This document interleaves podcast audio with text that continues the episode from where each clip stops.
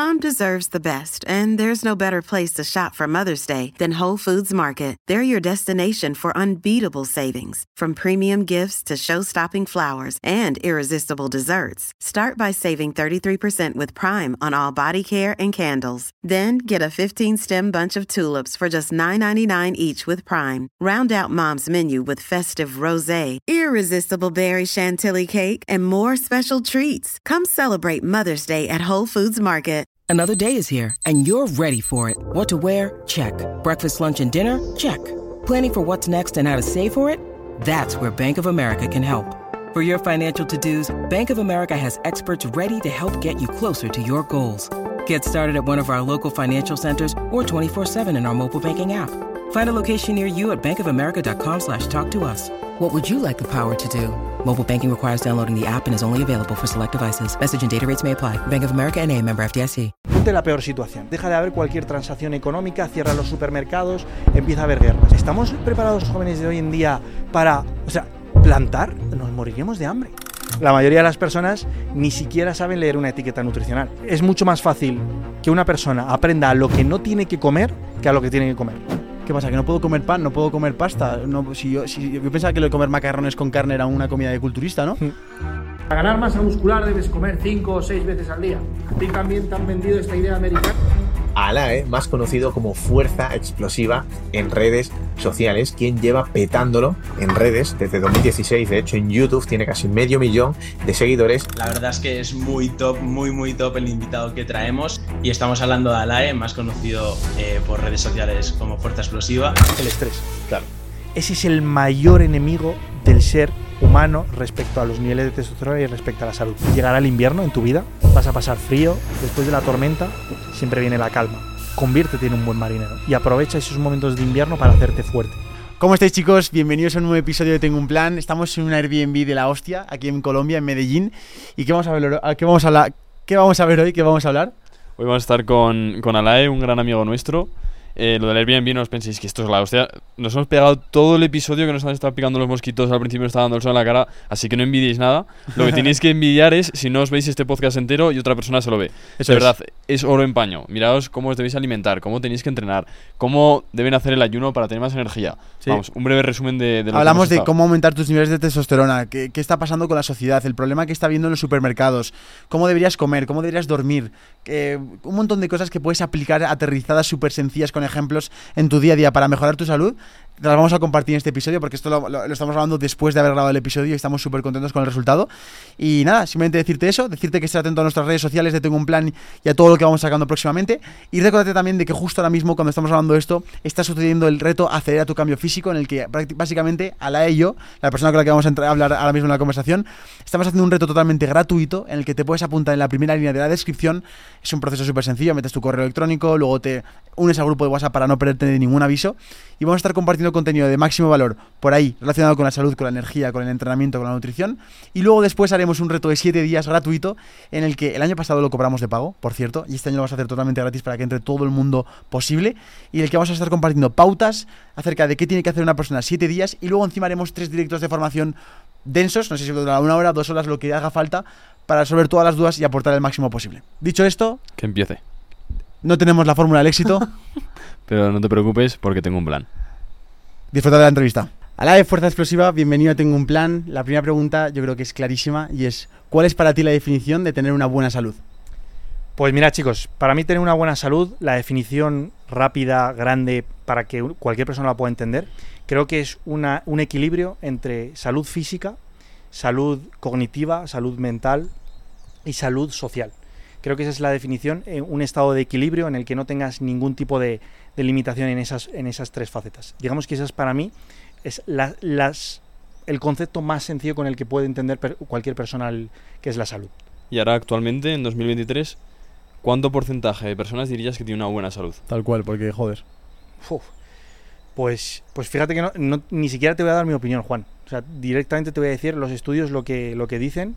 Y es que la mayoría de las personas, cuando vas mi- mirando la salud cognitiva, la salud mental, la salud física y la salud social, la mayoría de las personas, en un 75-80% de los estudios, de hecho os, puedo pasar la bibli- bibliografía por si alguien lo, quiere documentar, es lo que dice la bibli- bibliografía.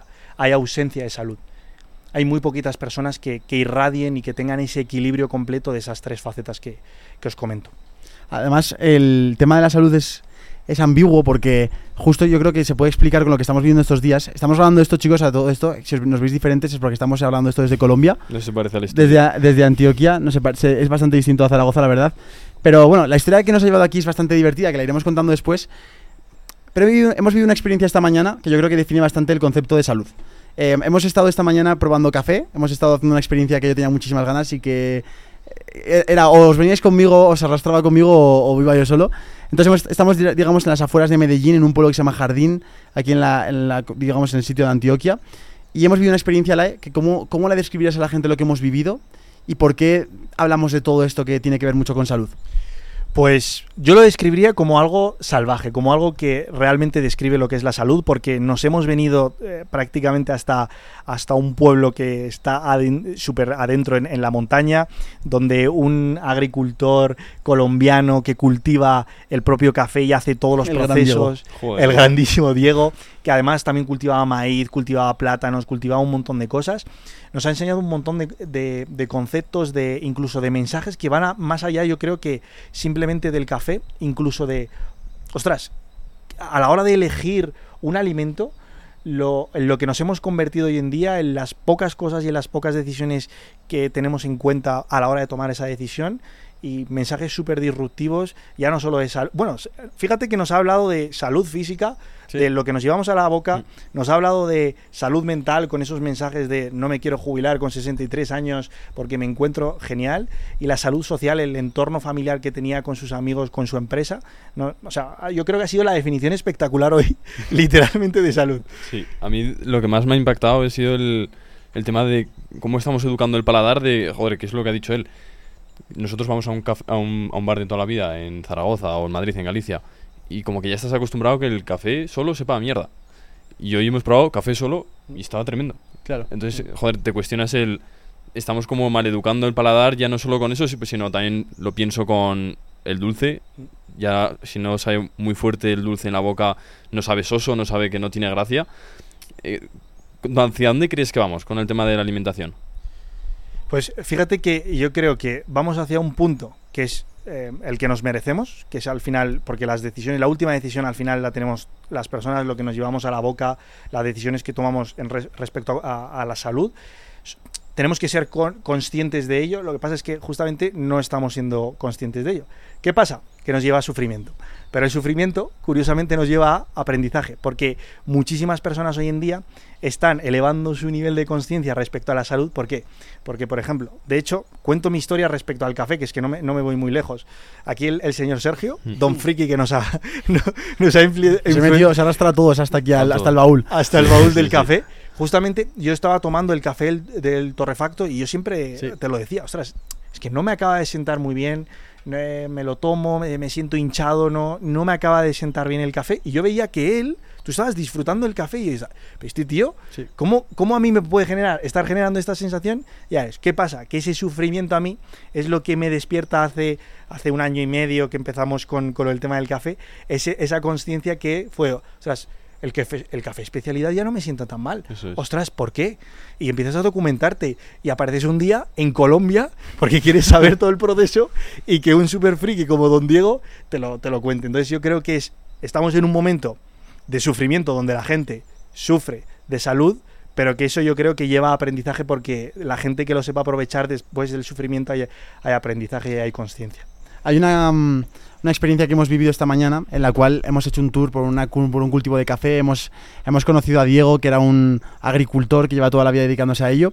Nos ha explicado las diferencias entre el café que bebe la gente tradicionalmente, que es el torrefacto, que luego quiero que comentes un poco ahora las diferencias entre un café especial y un café torrefacto, porque la gente se piensa que es simplemente que el sabor, que uno sabe muy bueno, afrutado, etcétera, y otro sabe más como a cigarrillo incluso, a quemado. Em, pero hay una cosa también que me, he fijado mucho en el huerto y, en- estando con él, y es la casa, como la tenía diseñada. El tío tenía sus propias gallinas, que co- cocinaba sus propios huevos. Luego también tenía todo casero. Todo se lo había hecho él. Tenía un orgullo por estar en esa casa que le he preguntado y todo. Le digo, oye, ¿pero tiene algún hobby? Me decía, no, no, estoy aquí en mi finca súper contento. Hasta ¿Qué la te- casa. qué- hasta qué- la casa ¿Qué, opinas tú de esa casa? ¿Qué opinas tú de esa forma de vivir? ¿Qué opinas tú de tener un sitio en el que eres autosuficiente, que tienes tu huerto? Él plantaba sus aguacates, sus bananas, em, su café. Todo era hecho a mano. Eh, ¿Qué opinas de ese tipo de estilo de vida? Uf, mira, eh, habla- hab- abres un tema, tío, que, que me encanta. De hecho, hay una persona que me ha influenciado mucho respecto a este pensamiento, que es, es Rodri, que lo, lo conocéis. Y él me decía, dice, ponte la peor situación. No quiero que la gente esto lo, lo vea ni muchísimo menos como, como un tema conspiranoico, pero bueno, al final la vuelta da, o sea, la vida da muchas vueltas y, y la historia lo dice, ¿no? Total. Imaginaros que, no sé, pasa cualquier cosa, ostras, como lo que pasó hace tres años con en 2020 con lo del COVID, que pasa cualquier situación que tiene que paralizar el mundo y entonces deja de haber cualquier transacción económica, cierra los supermercados, empieza a haber guerras. Ostras, ¿quién es, o sea, estamos preparados hoy los jóvenes de hoy en día para, o sea, plantar? O sea, saber hacerlo de cómo es un, eh, cómo cultivar, cómo eh, regar la planta, cómo eh, saber seleccionar cuál es la semilla correcta. Ostras, nos moriríamos, nos moriríamos de hambre. O sea, no estamos preparados para, para ello, ¿no? Entonces, eh, ¿a, qué, qué me, ¿a qué me lleva esto? Ostras, tenemos que ser como Don Diego. Ostras, pues a lo mejor alguien me dice, oye, tío, mira, yo no me quiero ir a la montaña y quiero cultivar y tener mis gallinas porque no me encuentro en este momento porque, bueno, por lo que sea, ¿no? Ostras, pero sé consciente de este punto. Sí, obviamente, vivimos en un mundo en el que estamos en el mejor momento de la historia, pero venimos de, un, de, de 2020 de esa reciente historia de que, ostras, que puede pasar eso y que no sabemos crear una casa, no sabemos hacer fuego, no sabemos, eh, no sé, eh, todo este tipo de cosas. no sé, eh, eh, lo hemos visto esta mañana, la gente le tenía miedo a las gallinas. Totalmente. o sea, hay un vídeo de hecho súper famoso que es en el hormiguero, que si la gente lo busca por ahí, que cogen a un chico, a un niño, a lo mejor tú lo has visto, Juan, que te encantan a ti los vídeos, que cogen a un niño de pueblo de 5 años Ah, sí. Y a, y a otro chico o chica de, de 12, 14, Ah, sí que lo he visto yo también. 14 años de ciudad, ostras, y no sabe ni lo que es el, el sonido de un cuervo, le da miedo coger el animal. Entonces yo creo que es un poco, bueno, Sí, ¿no? Y también que te alejas de, de lo, joder, de lo esencial de la vida, porque el- ya un chaval no sabe ni de dónde sale el tomate, ni de dónde sale el huevo, ni... Y bueno, y luego la otra parte, que la gente que tiene animales luego tiene que saber matarlos, que es una cosa que se nos está quedando muy lejos. Pero ¿hasta qué punto, hasta qué punto eso es... O sea, ¿eso es más salud? Es decir, ¿ese estilo de vida es más salud? ¿O, o hasta qué punto Don Diego no necesitaría un supermercado al lado? ¿Sabes? Para poder conseguir un pescado, un no sé... por- Porque claro, yo lo pienso y digo, realmente, hostia, parece que eso es más antiguo, más como pobre o más pueblerino. Em, y lo que me da a pensar es, claro, lo mejor es lo moderno, lo mejor es las ciudades que tienes el supermercado, tienes mil opciones de comida. Pero realmente, ¿qué es, qué, ¿cuál es la mejor decisión en base a la salud? ¿Qué estilo de vida es el mejor? ¿El de la ciudad yendo a un supermercado donde tienes literalmente de todos los tipos de fruta, todos los tipos de carne, etcétera? ¿O aquí que literalmente o te lo plantas tú o te va a tocar patear kilómetros hasta encontrar una carnicería, etcétera? A ver, yo aquí recalcar una cosa para, para las personas que, que nos estén escuchando. La definición de salud, o sea, no es la misma en España, por ejemplo, que en Colombia, que en Asia. Eso, eso para, para que quede claro. Pero por norma general es un poco la que hemos dado, ¿no? Ese equilibrio de esas cosas que, que estábamos comentando. Entonces, para la mayoría de las personas, un estado de salud, de equilibrio, de que no te limita, se acerca más a esa idea de, de Don Diego, ¿no? De, en un entorno muy salvaje, un entorno que te lleve a desarrollar esas facultades y esas habilidades que en cualquier, en cualquier época de hambruna no te vas a morir, eh, un estado que no te, te- no te conlleva un estrés, o sea, un estrés mental, ¿no? Por esa salud mental que, que comentábamos. Entonces, para mí, en, en términos generales, se acerca mucho más esa idea de Don Diego, del concepto de, de- de esa idea que hemos estado comentando, a, por ejemplo, vivir en pleno centro de Barcelona, Madrid, Nueva York o Tokio o Ciudad de México. ¿Supermercado sí o no? Hay una frase que me gusta mucho que dice, más mercado y menos supermercado. ¿Y por qué? Porque probablemente el 80-90% de las cosas que te encuentres en un supermercado no sean decisiones totalmente saludables. ¿Qué pasa? Que si una persona es consciente de, de su salud y tiene nociones sobre salud, entra a un supermercado y entras allí pues como con un escudo defendiente sabiendo que tienes que controlar tus emociones y tus impulsos, sabiendo que hay una inconsciencia y, un- y una bajada de glucosa que te está llevando a tomar esa decisión, por lo que tú eres firme y no te llevas el dulce que, que tanto te gusta. Si tienes e- ese, ese desarrollo personal.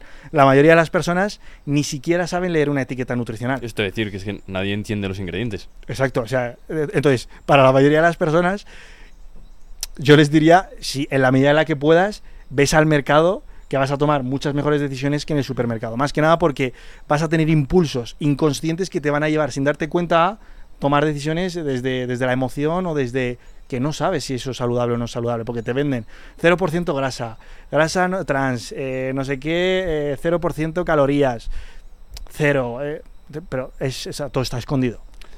Por ejemplo, si tuvieras que decirle a, una persona que ahora mismo se quiere empezar a preocupar por, por la alimentación, la mayoría te dirán que por favor, prepárame una dieta.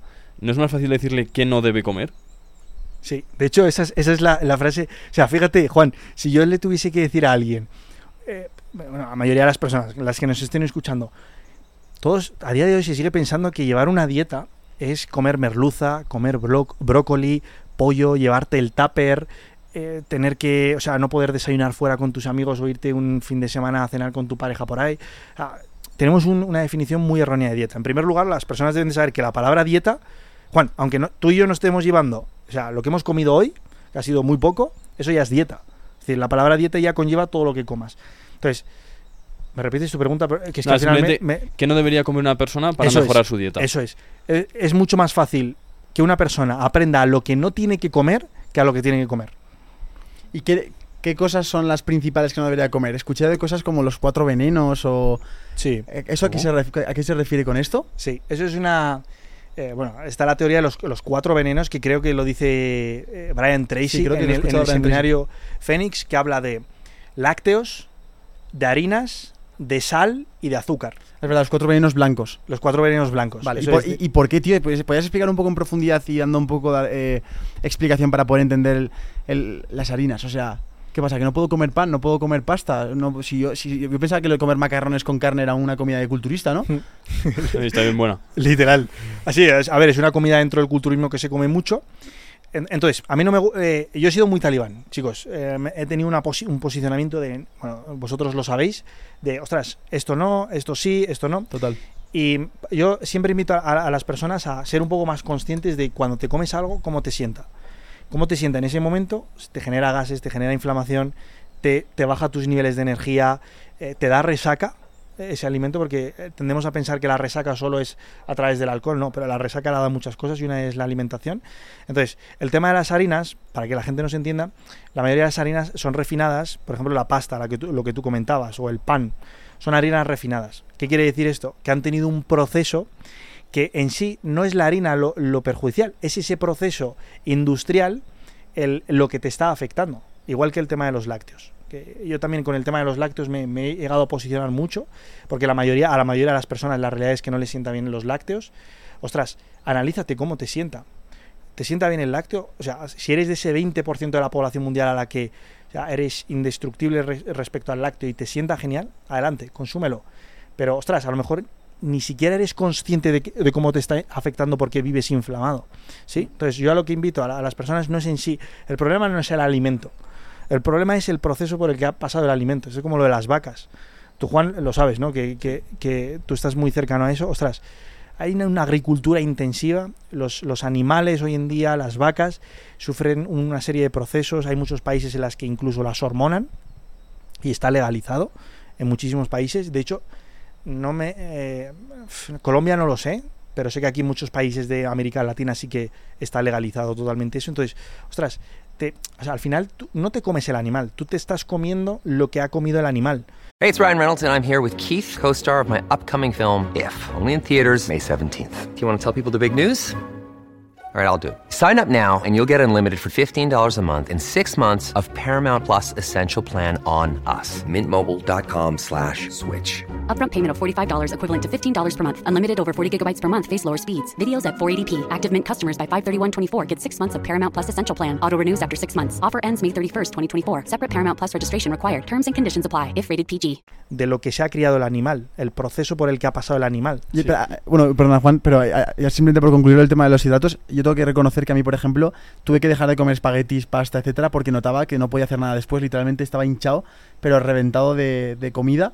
Y, después también con el tema del pan. Yo soy bastante hater con el pan, literalmente yo recomendaría a una persona que no comiera pan, porque yo no, he comprobado aún, no he tenido una experiencia posi- positiva respecto al pan. Es algo que siempre ha sido algo por cultura, de acostumbrar a acompañar todo esto. Y Vamos a hablar un pelín en profundidad en el tema de los hidratos en el sentido de qué hidratos puede usar una persona, que realmente sí que se puedan recomendar o que les pueda venir bien, porque a lo mejor es fácil decir no comas pasta, no comas pan, pero oye, ¿qué como, Alay? ¿Qué puedo comer? Mira, si hay, o sea, ahora mismo hablar de pasta, a la gente y decirle que deje la pasta, hay, la mayoría de las personas Le explota la cabeza. le literal. explota la cabeza. ¿Cómo voy a dejar la pasta? Pero si es, la base de mi pirámide, si es en la pirámide nutricional me han dicho que, te- que Es que tengo esa es otra, la pirámide nutricional. Es que también eso podríamos hablarlo. Sí. Madre mía. Si me han dicho que tengo que comer pasta. Ostras, mira, como, como esto no es radical y te, a lo mejor te cuesta comer- dejar la pasta de lado, te invito a una cosa. En vez de tomar la pasta de harina refinada, hay una opción un poco más interesante, que es la, por ejemplo, la pasta de legumbre. Es una opción súper interesante. Oye, Alae, no puedo comer el pan. Llevo 25, 30 y 35 años comiendo pan y escultura en mi casa. O sea, no consigo comer sin pan. Vale, perfecto. Mira, hay opciones muy interesantes. Está el pan de masa madre, el pan integral, el pan de centeno. Pero ¿qué pasa? Cuidado con todo esto porque te engañan por detrás porque te dicen que es pa- pan de masa madre, pero te están metiendo por detrás harinas refinadas, harina blanca. Entonces, asegúrate, comprar una panadería, pero comprar una panadería que tú al panadero o a la panadera de, o sea, sea de confianza y que tú le digas, ¿es la masa 100% de masa madre? ¿Es la masa 100% integral? Porque hay un montón de, de estrategias detrás que al final te venden, te dicen un 80% integral, pero luego el otro 20% no. Entonces, el hidrato de carbono, ¿no? Que era lo que me preguntabas, Sí, ¿no? ¿Qué a- hidrato opciones. de carbono? Opciones. Aparte de estas, mira, opciones que a mí me encantan y que creo que a, a- a los tres nos encantan. La patata, Vale. la batata, las verduras, las hortalizas y las frutas. Son opciones súper interesantes. ¿Arroz? El arroz, por ejemplo, tiene, tiene un, un componente que se llama arsénico que a, a muchas personas no les sienta bien. Sobre todo si comen arroz de manera recurrente. Mi experiencia me dice que si tú por- estás en un porcentaje de grasa bajito, te, te tiende a sentar mejor por la capacidad de absorberlo. Si tiendes a estar en un porcentaje de grasa más alto, o por ejemplo si eres mujer, generalmente suele sentarle peor porque te inflama, te, te hincha, te genera un estado de, de que no te ha sentado bien, te ha inflamado. Entonces, el arroz, si, oye, si tienes que tomar arroz, la primera opción interesante, pues mira, arroz integral o- arroz blanco, pero yo dosificaría las dos, es decir, no sería algo que tomase todos los días. Vale. Ahora lo que me gustaría tratar, que bueno, que es un poco por lo que queríamos que vinieras al, al podcast, es el montón de emprendedores que nos ven, el montón de emprendedores que muchos pues eh, trabajan hasta las 5 de la mañana, luego se despiertan 4 horas después. Entonces, claro, queremos hablar sobre ello, queremos que tú nos digas una rutina en la que ellos puedan tener buena energía y que sea saludable. Entonces, ¿en qué se debería centrar una persona que es emprendedora y quiere preocuparse por su salud? Vale. O que debería preocuparse encima. Yo creo que el, el tipo de perfil de emprendedor que, que os sigue y que nos está escuchando, yo creo que es el, el laptop, ¿no? El, el- Sí. el- el que trabaja con el, con el ordenador, ¿verdad? Entonces, este perfil, eh, vamos a poner, ¿no? Que hablábamos de Antonio, ¿no? Eso es. Pon. Ah, por decir un nombre, de 20, 25, 30, 35 años, en esa edad, y él, en este caso, lo que busca es, ostras, mira, Alae, por sintetizarlo ya Zofaladi, quiero ganar masa muscular, verme en el espejo, no quiero verme de- demasiado grande, tampoco quiero verme delgadito, tampoco quiero verme gordo, quiero tener un porcentaje de grasa y una masa y una masa muscular con el que yo me mire al espejo y me guste, ¿no? De hecho, vuestro físico es literalmente el físico ideal que le gusta a la mayoría de, de los emprendedores y de las personas. Bien. Y que además quiere aprovechar para tomar mejores decisiones y que encima le ayude en su emprendimiento. Eso es. Vale. Le damos tres, tres cosas que deberían, que podrían aplicar después de escuchar este podcast. Vale, yo sí que- mira, te voy a decir lo que yo, sin tener tu ayuda, me pondría a comer más pollo y más arroz para ganar ganancia de masa muscular Vale. y iría al gimnasio. Eh, Ir al gimnasio. Vale. Si, si hace eso, si pasa de un punto de no hacer nada, le va a funcionar seguro. Si le gusta el arroz y el pollo, adelante, ir al gimnasio. Que has dicho bien. Incluye proteína. Es decir, empieza a incluir un, un- un nivel de. Igual, ¿eh? Infravaloramos la cantidad de proteína que comemos también. Sí. Es importante. Tendemos a pensar que comemos, que comemos más proteína que pensamos, pero realmente no, no es así. Entonces, lo primero que diría es, toma, asegúrate de tomar una buena ingesta de proteína. Y ojo, indaga ahí un poquito más. Lo que decíamos, el pollo, a lo mejor en vez de comprarte, eh, sin mencionar el del supermercado, cómprate el pollo de corral. Asegúrate de, que viene de, un buen sitio y que es ecológico el, el- el pollo. En segundo lugar, el entrenamiento. Esto es, esto es vital y vosotros lo habéis vivido. La mayoría de las personas, los emprendedores, van al gimnasio y están con el móvil. Van, van al, al gimnasio y están pensando en, el- en lo, lo que... o sea, va al gimnasio pensando en mi trabajo, lo esto, tengo que hacerlo, aquello. Y está, y Sí. está escuchando un podcast, está, eh, está, escucha, está, está en, otra onda, eh, mientras en- está ha desconectado. No, o sea, si al gimnasio, el otro día hacíamos unos cálculos y decíamos, mira, ¿cuántas series haces realmente? Un, un buen entrenamiento. ¿Cuántas series haces? Haces 12, 15 series. Ojo, de pierna ya no te salen 12, 15 No, porque ni no, has entrenado. No has entrenado pierna bien si te salen 12, 15. Pero un entrenamiento, por ejemplo, de pectoral, de espalda, de empujes, de, de torso, 12, 15 series. Cuando lo mides, realmente estás entrenando entre 8 y 10 minutos. O sea, estás 8 y 10 minutos bajo tensión.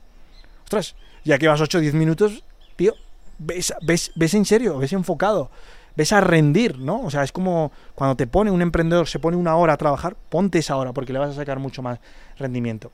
Y en tercer lugar, y fíjate que hasta te diría el primero, Juan, es el sueño. La mayoría de los emprendedores trasnochan, eh, salen, eh, están todo el día trabajando y luego van a cenar fuera para desconectar. ¿Sabe- ¿Sabemos dormir bien? Nuestro cuerpo, eh, se supone que el software debe- debería saber dormir bien. Porque yo creo que nos echamos a la cama pensando que simplemente por caer rendido dormido y luego el día siguiente despertarte, pensamos que estamos sabiendo dormir, que a lo mejor algo tan básico como dormir o como respirar no sabemos hacerlo bien. Porque a lo mejor pensamos que estamos durmiendo, pero luego analizamos el sueño y no has caído en profundidad y... ¿Qué, qué problemas está habiendo con el sueño? ¿Cómo podemos mejorar eso? ¿Cómo podemos... Tips para poder mejorar ese sueño para, para cualquier... No, no emprendedores, sino cualquier persona en la vida, en la vida normal? Mira, yo creo que de las peores sensa- sensaciones que puede tener una persona, quitando eh, cosas totalmente obvias, creo que es el no levantarte radiante de energía de la cama, el levantarte cansado, el levantarte apático, o sea, ves las gafas con una con gafas de mosca, o sea, ves todo todo, todo te, te parece mal, todo te molesta. Sí, sí, sí. Eh, tomas decisiones desde la emoción. Y hemos estado viendo estos días lo importante que llega un momento en el que un emprendedor o una persona, lo importante que es para su proyecto que tome decisiones desde la racionalidad. Eh, lo pagan personas que no tienen que pagarlo. Lo pagan tus padres, lo pagan tus hermanos, lo paga tu familia, tu pareja.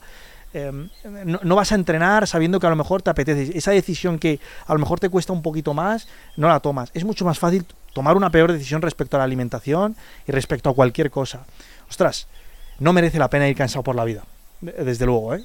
Yo, sé que hay, hay condiciones y todos hemos tenido, hemos pasado por momentos en los que hemos tenido que dormir menos, pero hay que intentar darle al sueño la prioridad que, que tiene. Entonces, tips para, para dormir. Mira, en primer lugar, tener una buena higiene de sueño, es decir, tener un buen colchón. O sea, asegúrate de tener un buen colchón. Todos los emprendedores. Sergio me, lo- me dijo una, una frase súper famosa hace tiempo y decía, Alae, aquí todo el mundo presume de Ferraris, de Bugattis, de, de supercoches. Y dice, tú tienes que presumir de tu Bugatti de colchón. Literalmente, dice, porque es que es necesario. Vas a pasar el 33% de tu vida ahí. Hostia. O sea, si vives 100 años, aquí vamos a vivir 100 años, los tres. 33 años vamos a pasar durmiendo. ¿Y no eres capaz de gastarte 2.000, 3.000 euros en un buen colchón? Ostras, no racané, no, no elijas eh, tomar mejor, mejor gasolina para tu coche o ponerle, eh, comprarte mejor coche. Toma esa decisión, cómprate un buen colchón. Haz la digestión antes de ir a dormir, porque la gente tomamos, tomamos eh, la cena y nos vamos directamente a dormir. Vemos la televisión, estamos con el móvil. ¿Cuánto tiempo hay que dejar con la digestión? Lo ideal es que dejes al menos dos horas. Al menos. Al menos dos horas. De hecho, lo, lo- lo más inteligente es que cenes antes. O sea, esto lo hacen muy bien los, los países nórdicos. De que cenes antes de que, de que caiga, caiga el sol. Que justamente cuando esté cayendo, ca- casi atardeciendo. Eso sería lo ideal. ¿Y qué, qué cenaríamos? Eh, ¿Qué, qué sería, qué, qué tipo de cenas? ¿Una cena copiosa? ¿Una cena ligera? eh, ¿Una cena más de proteína? Que, que no incluya casi nada de hidratos, que sí que incluya. Hmm. ¿Cómo, cómo recomendarías que fuera una cena óptima para dormir luego mejor? Vale, pues yo le diría a la persona que pruebe diferentes tips. Es decir, una persona que, por ejemplo, le importe muchísimo la ganancia de masa muscular y no tenga dificultades para dormir, incluir una ingesta alta de, carbohidratos, un poco alta, tampoco nada exagerado, le va a ayudar a dormir. Incluir por, la noche una, ingesta alta. ¿Por qué? Porque esto ayuda a aumentar los niveles de serotonina, los niveles de melatonina, que son las hormonas que inducen al sueño. Si eres una persona que tiene problemas de sueño, te diría que desplaces la cena. Sea, incluso si puedes de dos horas y media, tres horas, que la desplaces de, del sueño, que la desplaces. Y que intentes tener una, una, una cena ligera. Una cena en el que eh, priorices proteínas y grasas y que no sea muy, muy compleja y con algo de verduras. Que no sea, que no sea demasiado contundente, que sea una, una cena ligera. Esos serían como los dos tips en base a esos dos, a esos dos tipos de perfiles de personas. Vale, a mí me gustaría indagar un poco más en el, en el tema de- del sueño y compartir alguna reflexión. Yo, por ejemplo, sí que he estado bastante tiempo convencido de que echarme a dormir con el móvil me ayudaba. Sí que es verdad que me ayuda a conciliar el sueño, pero la calidad de sueño no es lo mismo. No sé si tú has tenido alguna experiencia con eso. Sí, sí, o sea, que cuando estás con el móvil estás mucho peor, eh, que descansas mucho peor, te refieres. Sí, caigo antes, como caigo me refiero, me duermo antes, pero luego la calidad no es lo mismo que si me echara sin nada o, o leyendo un libro. Sí, eso, eso tiene, mira, dos explicaciones sencillas, Juan. La primera, por cómo te afecta la luz blanca de- o la luz azul del, del móvil, de las pantallas. Digamos que en términos sencillos, para que lo entendamos, eh, cuando es de noche, tu cuerpo empieza a segregar melatonina cuando va atardeciendo, Vale. que es la hormona que induce al sueño. Si tú tienes las luces blancas en tu casa o tienes luces de la pantalla o estás con el ordenador, tú lo que estás haciendo es engañar a tu cuerpo. Y dices, ostras, pero es de día o, es, o no era de noche. O sea, ahora es de día. O sea, y em- entonces bloqueas tus niveles de melatonina. Vale. Entonces, eso en primer lugar. Lo que haces es confundir a tu cuerpo. Por eso, yo, por ejemplo, un hábito que, que hago, que hacemos en, en- casa es ponemos luces rojas, luces anaranjadas, con un tono muy de atardecer cuando va llegando. No ponemos ninguna luz blanca. No cogemos el móvil a partir de las nueve y media de la noche. Totalmente eh, prohibido por, por, por, por- por- salud. Esa es la primera decisión que tomamos respecto a eso. Leemos antes de, ir a dormir, es excelente, con una lámpara de esta tonalidad que digo. Y en segundo lugar pasa por el- los niveles de dopamina. Ostras, si tú estás con el móvil, te llegan notificaciones, hablas con personas, ves vídeos, ves temas que te interesan. Entonces, entonces si estás en un nivel dopamínico, la dopamina no, no te relaja, te activa. Y tú lo que necesitas es todo lo contrario, relajarte. Y por ejemplo, ¿qué opinas de mm, em, cuando tú te vas a echar a la cama y quieres despertarte al día siguiente muy pronto y quieres madrugar? Pero claro, que va en contra un poco de cuando sale el sol, que pero como eres un emprendedor y quieres aprovechar el día, te despiertas antes de que salga el sol, te despiertas a las 5 o 6 de la mañana. Hostia, ¿realmente estás perjudicando lo que deberías dormir porque estás despertando antes que el sol? ¿O realmente sí que podría ser algo saludable para ti el madrugar tanto? Pegarte un madrugón de 6, 5 de la mañana que está muy romantizado a día de hoy. Fua, Es una, eh, ab- abrimos aquí un tema muy interesante. ¿eh? Es que, Mucho. Encima en el mundo del emprendimiento. se ha puesto muy de moda lo del tema de despertarse a las Se ha, 5. se ha puesto muy de moda lo del monk mode, ¿no? El Sí, que lo llama la sí. gente, que es despertarse a las 5 de la mañana. Sí, más o menos. Mira, esto es un tema, yo, yo os lo comentaba ayer, yo me encuentro durante estos dos años practicando un montón de rutinas. Me fascinan las rutinas, me fascinan los hábitos y, y me encanta poder decirte, mira, oye Juan, ¿te encuentras en este punto? ¿Quieres, apre- eh, ¿Quieres que las primeras tres horas de la mañana sean las más productivas? Pues mira, lo que mejor me ha funcionado a mí y lo que mejor dice la evidencia científica es esto y esto y esto. Y además lo he probado y te, y te lo, y te lo, y te lo comparto. Entonces, el, el tema del, de, la, de esto, por eso os digo que, ostras, es que depende de muchas cosas, porque justamente lo hablábamos. A las 5 de la mañana, despertarse aquí en Colombia es fácil o no? Sí, es mucho más fácil. Facilísimo, o sea, todos los días que íbamos aquí, prácticamente casi una semana, nos hemos levantado. Hoy nos hemos levantado a las 4, a- estos días a las 5, a las 6, es súper sencillo. Ahora, vete tú a Galicia, que está al oeste del todo, en la que atardece, empieza a atardecer a las 10 y media, empieza a atardecer a las 10 y media de la noche, vete tú a dormir. O sea, tu, tu cuerpo ni siquiera ha entrado en una fase REM. Ni siquiera ha entrado en una fase. O sea, ni, ni siquiera ha empezado a segregar los niveles de melatonina. O sea, la, la diferencia es drástica. Entonces, ¿tengo que madrugar? Mira, a mí yo creo que el, el madrugar, de hecho, vosotros lo sabéis. Yo vengo de no levantarme sin alarma durante todos estos días, o sea, todos estos años, perdón. Y eso me ha generado pues cierta sensibilidad con la, con la alarma, ¿no? Que, no, que no me gusta. Entonces, el despertarme ahora con alarma y el despertarme e intentar madrugar me está dando cierta disciplina y cierta sensación positiva al empezar por la mañana de que, ostras, yo antes me despertaba a las ocho y media, nueve de la mañana, ahora despertándome a las 7, veo que son las ocho y media, nueve y digo, ostras, y ha hecho dos, tres cosas que antes... Sienta era- muy bien, aprovechas el día. esa- tienes esa sensación, es lo que hablábamos aquí en Colombia. Son las 8 de la mañana y dices, madre mía, todo lo que hemos hecho. Sí. Y acaba de empezar el día. Entonces, va un poco por ahí, por esa sensación un poco psicológica de que tú te sientes totalmente productivo, entonces es como una bola que te lleva a una sensación positiva. Vale. Pero porque nosotros aquí, a las 5 de la tarde, chicos, Sí. es de tarde, es de noche. Ya. Parecen el las so- 8 o las 9. Exacto. O sea, es de noche, literalmente. Entonces, claro, eh, eh, tiene sentido levantarnos a las 5 de la mañana porque nos levantamos con energía. Ahora, tú me dices a cualquier chico mañana, gallego, vasco, o incluso vosotros, que atardece a las 10 en Zaragoza ahora mismo, que se despierta a las 5 de la mañana yéndose a dormir a las 11, duerme 6 horas, no está tomando una buena decisión. Claro. Tú la puedes mantener durante un tiempo porque quieras hacer ciertas cosas y porque quieras disciplinarte durante 21 días y, y demás. Pero la evidencia, o sea, evidencia a nivel de salud mental, de las decisiones que tomas, todo lo que hablábamos de cómo te levantas por la mañana y al final todas esas decisiones que acabas tomando. Y luego te das cuenta de que la acaban pagando otras personas que crees que no te, que no te acabas sufriendo. Luego, niveles de, los niveles de testosterona. En los hombres se reduce drásticamente. Hay estudios en los que tú un día en el que duermes 6-7 horas vas probablemente con un nivel, eh, 20 o sea, con, con niveles en, en, en infra 25%. Es decir, vas con Sí. un nivel de 25% en, en, en, tu tota- en tu totalidad, ¿no? O sea, ostras. Fíjate, ah, ¿Podemos hablar de testosterona, tío? ¿Podemos, podemos de- explicar a la gente por qué se ha puesto tan de moda esa palabra, qué significa y qué significa realmente tener un buen nivel de testosterona? ¿Significa ser más macho o no? Claro, ¿es- ¿Tiene con la, con la masculinidad o, o con la vida o qué, qué- qué es esa hormona? Vale, la testosterona es, es la hormona principal masculina, la del Vale. hombre. Y la hemos asociado siempre a ma- ma- ma- masculinidad, macho, más fuerza, más coraje, más capacidad de ganar masa muscular y también. Pero a día de hoy, probablemente la mejor definición que le podamos dar a esta hormona sea la de ser un medidor de salud. Es un medidor de salud, es decir, ahora mismo pudiendo tener capacidad de testear a una persona unas analíticas de seis meses, de un año vista hacia atrás, hacia, hacia el presente, podríamos deparar cómo va a ser su futuro. Pero ojo, no solo su futuro a nivel de resultados físicos, capacidad de ganar masa muscular, capacidad de perder grasa, sino los resultados sociales, sociales, ¿eh?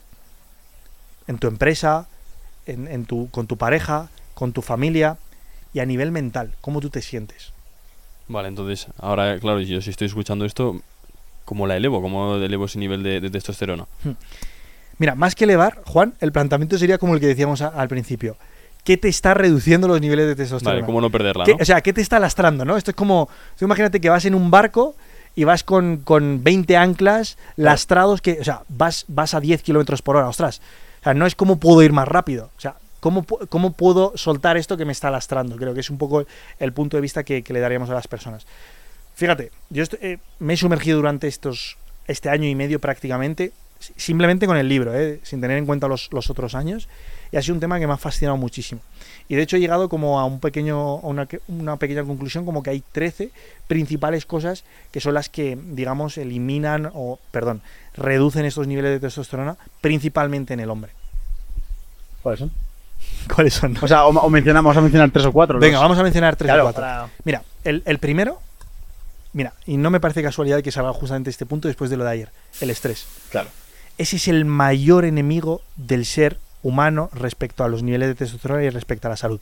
Fijaros, eh, no sé si luego lo queréis escapar, queréis, bueno, contadlo vosotros, lo que ayer No, vimos no, con lo de. Pablo Escobar. Sí, sí, sin Literal. problema. Fuimos al, al museo de, de Pablo y lo que más nos impactó, bueno, dentro del montón de cosas que nos explicaron, fue el cambio que en su cara estaba así cronológicamente fotos de él y cómo, cómo era, de los 29 a los 35 algo Lo, así. lo estarán viendo en un vídeo en pantalla Sí, de- que grabamos en ese momento. Y era en los 32, ya parecía que tenía 45. Sí, Pero es que cuando antes de morir, yo miro con 44 años.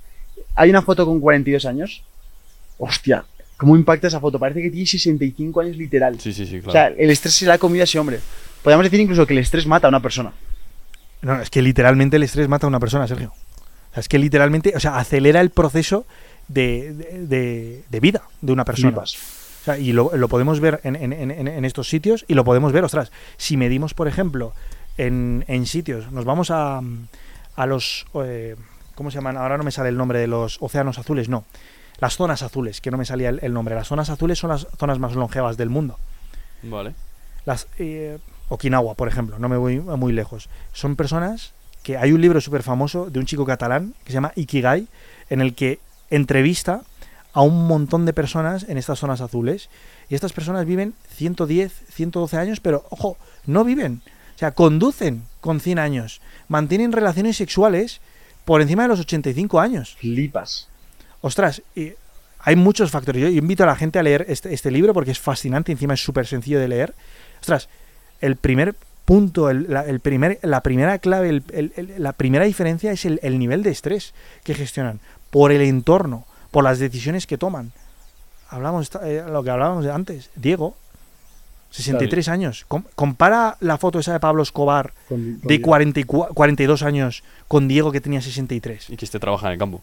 Sí, sí, sí, sí. Podríamos decir que tiene buenos niveles de testosterona, Diego, ¿no?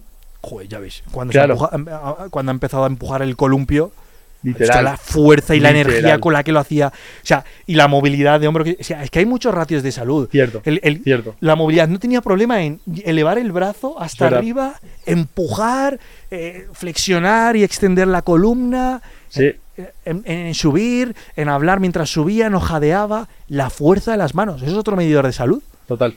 La capacidad. El aparato ese, ¿no? El aparato, sí, sí, hay un aparato que tú aprietas y con eso eres capaz de medir o sea, la, longevidad que puede tener una persona, la capacidad de enfermar que va a tener una persona. Imaginaos las manos que tenía ese tío y cómo tenía el antebrazo desarrollado, que estábamos, Sergio y yo, Flipante, flipando flipante. mientras lo veíamos. A mí cuando, cuando llega este momento de que sabes que el estrés es malo, que te va a hacer un poco más mayor o que, bueno, que va a acabar con tu vida, claro, en el contexto que estamos nosotros, que es, tienes tu proyecto, tienes tu ambición, tú te fuerzas lo que tú quieras, siempre se me cuestiona el, joder, pues es que igual lo estoy haciendo mal, o igual estoy gestionando mal, o igual no tendría que hacer esto y para, para centrarme en mí. Quiero saber, encima, el punto de vista de los dos, de cómo lo hacéis para no estresaros, pero seguir avanzando. Bueno, a ver, el, el caso es que yo creo que no es porque sea emprendedor, sino yo creo que es todo el mundo que está demasiado apasionado por algo en la que no puede desconectar. O sea, yo creo que un deportista de élite también tiene cierto estrés, o pienso que eh, un trabajador pero que ama un proyecto también le pasa. Yo creo que es la capacidad y la habilidad de saber tener un equilibrio en tu vida. A mí, personalmente, por ejemplo, algo que me sirve muchísimo para mejorar mis niveles de estrés es tener equilibrios. O sea, hablábamos antes del café. A mí, por ejemplo, el café es un anclaje para a nivel de estrés. Es, me despierto y sé que no voy a hacer nada en media hora más que estar con una taza de café de cara al aire, tomando el sol, eh, viendo el día por la mañana y reflexionando. Eso me calma. A lo mejor, por ejemplo, si me noto muy, muy, muy con mucho ruido mental, pues digo, me voy a dar un paseo. Ya está, me voy a dar un paseo sin más. O escucho una canción que me gusta. Pero el saber parar y luego también incluso, también de- decirte, ver la imagen grande, es decir, tío, pensar que vas a morir, pensar que eres un, Sí. una simple gota en el universo, que tus problemas son una chorrada realmente, que, que, que, que hoy, que madre mía, no se ha grabado un episodio como grabamos el anterior episodio con Alay, que no se ha- Ya está. ¿Qué es lo peor que puede pasar? Estamos todos bien de salud. Eh, eh, no sale bien un proyecto, no ganamos dinero, o ganamos, o, o no sale como queríamos. Al final son problemas que, que si los relativizas te hacen vivir muchísimo menos estresado. Si te desapegas más del resultado, yo creo que te estresas menos y, y en definitiva sufres menos. Y una persona que sufre menos es más feliz. Y si es más feliz, mejora su nivel de salud. Es, es todo, yo creo que es como un ciclo vicioso, o sea, un círculo virtuoso hacia arriba o un círculo vicioso hacia abajo. Al final yo creo que es la- también un poco la capacidad de interpretar lo que te sucede. Claro. Es decir, en una misma situación, eh, una persona por la calle puede insultar a Sergio y que Sergio se lo tome como, ostras, este tío, qué sufrimiento debe llevar el pobre, ¿por qué, me habrá insultado? Y otra persona se lo acabará tomando como si fuese contra él, enfadándose. Es la misma situación, pero Sergio lo interpreta de una manera y la otra persona lo interpreta de una manera. Hay situaciones, obviamente, en las que eh, te generan estrés y es difícil gestionarlas. Venimos de un cementerio de ayer, un amigo que ha sufrido eh, una muerte cercana hace muy poco. Entendemos que son situaciones difíciles, obviamente, pero la mayoría de las situaciones simplemente está en que perdemos ese control o, Juan, lo que comentábamos antes, como se toman tan malas decisiones durante el día respecto a cualquier faceta respecto a tu salud, acabas llegando quemado. O sea, te habla tu pareja mal, pero tú crees que la has tomado con tu pareja, pero le das una mala contestación, pero, o sea, es porque ya llegas estresado en sí, porque ya vienes irascible por, porque te sientes mal, porque acabas de comerte el postre que luego, que en sí no te querías comer, que has descansado eh, fatal, que no has ido a entrenar porque... Entonces, vas acumulando una serie de decisiones que cuando llega un momento que es tan pequeñito, que, es, que no es tan importante, que, es, que acabas creando una montaña, que al final, pues mira, acaba sucediendo eso. Entonces yo creo que también es un poco ser consciente de, ostras, voy a tomar esta decisión de la mejor manera porque van- va, va a llegar invierno, van a, van a llegar tormentas y tengo que estar preparado. Ahí, eh, Ala, una pregunta que a mí me encanta hacer, porque es lo con lo que más se aprende, es analizando la realidad de una persona. ¿Cómo es un día en tu vida? Pero ya no solo la rutina que tengas ahora, sé que te gusta cambiarlas, probar cuál es tu rutina más óptima, sino qué anclajes, qué cosas son indispensables en tu vida, eh, en tu día a día, qué hábitos son en tu día a día, porque yo creo que eso va a inspirar y va a servir de ejemplo de ideas que puede ap- aplicar una persona en su día a día. A lo mejor está tomando poco el sol, o a lo mejor estaban comiendo más de la cuenta, o más veces de la cuenta, o no sé. Seguramente eh, el simplemente contar tú cómo son anclajes en tu día a día o de tu rutina va a ayudar mucho a la gente a ser consciente de las cosas que hace mal. Perfecto, qué buena pregunta, Sergio. Pues mira, para mí anclajes que no puede, o sea, pase lo que pase cualquier día, tiene que pasar, es acudir al mercado. Vale, tú no compras en supermercado entonces. No compro en el supermercado. Intento comprar todos los días en el mercado. O sea, yo acudo a comprar los huevos ecológicos a la señora que me los trae. El pescado salvaje del día. La verdura de la hortaliza al día. O sea, es una manera de amarme. Es una manera de tomar un- una decisión desde el amor. Desde le doy a mi cuerpo la mejor gasolina. Literal. O sea, Totalmente, sí. Literalmente mi cuerpo siento como que es el mejor supercoche que pueda conocer. Yo no le voy a echar la, la gasolina barata. Y la gasolina barata se la ha hecho todo, o sea, la gasolina, la mejor gasolina se la ha hecho bajando todos los días al mercado. Hay algún día que no puedo bajar, entonces, pero lo tengo en cuenta y va mi pareja. Vale. Lo cuadramos. Más anclajes. Eso es. Segundo lugar, todos los días tomo el sol. Mira, qué bueno. Todos, Todos los los días. días. Todos los días, Juan. Yo pensaba que se tomaba solo en Benidorm en agosto. Claro, por eso, Eso se te queda ¿no? la piel que pareces un camaleón. Todos los días tomo el sol, 15-20 minutitos, y a mí me encanta hacer, chicos, hay muchas veces que no, no me puedo poner directamente a tomar el sol, a, pues bueno, a disfrutar y a estar en silencio y en calma. Oye, pues no pasa nada, me pongo un podcast, respondo eh, pues ciertos WhatsApps, eh, o respondo ciertos correos, o hago algo debajo del sol. Leo, intento hacer un 2x1 o incluso un 3x1 mientras camino. Entrenar. Pero cuando entrenas, hay que entrenar muchísimas horas. No, de hecho entreno, o sea, no entreno tanto, ya he probado diferentes tipos de rutinas y en este momento, en, estos últimos meses, estoy entrenando una hora y cuarto, una hora y media. Yo os aseguro máximo. que Alae hace tres años os diría que está entrenando cuatro horas, una hora y media de calentamiento, luego se destroza el sistema nervioso porque el tío se revienta y luego el resto del día es inservible. O sea, ese- o sea, a mí me encanta Alae porque lo que te va a contar lo ha probado. O sea, eso es 100% verídico. O sea, es un experimento en- en- hecho, hecho una persona. Literalmente. literalmente. Em, ese sería el tercer punto. El cuarto punto sería el aprendizaje. Intento que el aprendizaje siempre sea a través del libro. Me gusta mucho. Pero si no es a través del libro, siempre, todos los días, por ejemplo, cuando voy al gimnasio caminando, cuando voy a la compra, cuando voy a, a pasear, que es otra cosa que hago, eh, que ya lo hago en esta cuento como el 2x1, cuando voy a pasear, cuando estoy cocinando, siempre, si no, si no leo ese día, estoy escuchando un podcast. Por, por lo que siempre intento aprender sobre algo. Siempre hay algo sobre lo que quiero aprender. Sobre salud, sobre finanzas, sobre eh, espiritualidad, sobre relaciones. Siempre hay algo por lo que me interesa. Entonces, te diría que es el aprendizaje, el cuarto punto. Y el quinto punto, Yo sí que esto lo puedo dar, que seguro que entras ahí. sí que a lo mejor es más, es más fácil que me lo digas tú. ¿Cuántas veces comes? Fíjate, eso es una, una decisión. eh, Eso es probablemente una elección de las que no vaya a cambiar. Ha ha habido muchas. Lo que dices, he probado 35.000 cosas. Como un poquitas veces al día. Es algo Como- que choca mucho al principio. choca bastante. Como poquitas veces al día. De hecho, ahora mismo llevo prácticamente seis meses ayunando, en el que no desayuno. Y hay muchos días en los que solo como una vez al día. Esto no es, es- no es la norma general. El 80% del tiempo hago dos comidas. El 19% hago una comida. Y hay un 1% que a lo mejor hago tres comidas. O ayuno, por ejemplo, eh, 36 horas, que hace fue eso hace poquito. O 72 horas, como fue en un caso. Pero eso es el, el 1%. La mayoría de los casos solo como dos veces. ¿Qué, qué es el ayuno intermitente? O sea, quiero que expliques qué es el ayuno intermitente, porque la gente creo que piensa que el ayuno intermitente simplemente es no comer nada hasta, la medio- hasta mediodía, pero realmente hay mil formas de hacer ayuno intermitente. Después, ¿qué beneficios tiene para una persona y para su salud? Y mm, cómo puede empezar una persona a disfrutar este ayuno. Ya, ya, ya no. ¿Y, qué- qué- y en qué debería fijarse a la hora de mejoras en su vida? El ayuno intermitente, a día de hoy, lo, lo veíamos el otro día en la cafetería. ¿Cómo? ¿Tú no vas a desayunar? Y entrenas, ¿no? Y- Eh, eh, ¿y vas a ir a entrenar? Sí, Y sí. decía- Encima quieres ganar masa muscular. Exacto. Me decía la, la mujer y yo, sí, sí. Digo, es totalmente normal. Digo, pero si ancestralmente, si, no- si nos ponemos a medir y evolutivamente, o sea, cuando nos levantamos no teníamos una despensa y una nevera. Total. Ya. O sea, lo raro realmente es desayunar. O sea, Sí, sí. desayunar la palabra quiere decir romper el ayuno. Desayunar. O sea, de de ahí viene un poco la palabra. Entonces, lo, lo normal es que eh, justamente, evolutivamente, lo que tenía que hacer el ser humano era, me levanto, no hay nada, tengo que ir a cazar, tengo que hacer un esfuerzo físico, cazo, si encuentro algo, eh, lo traigo, lo cocino y ya como.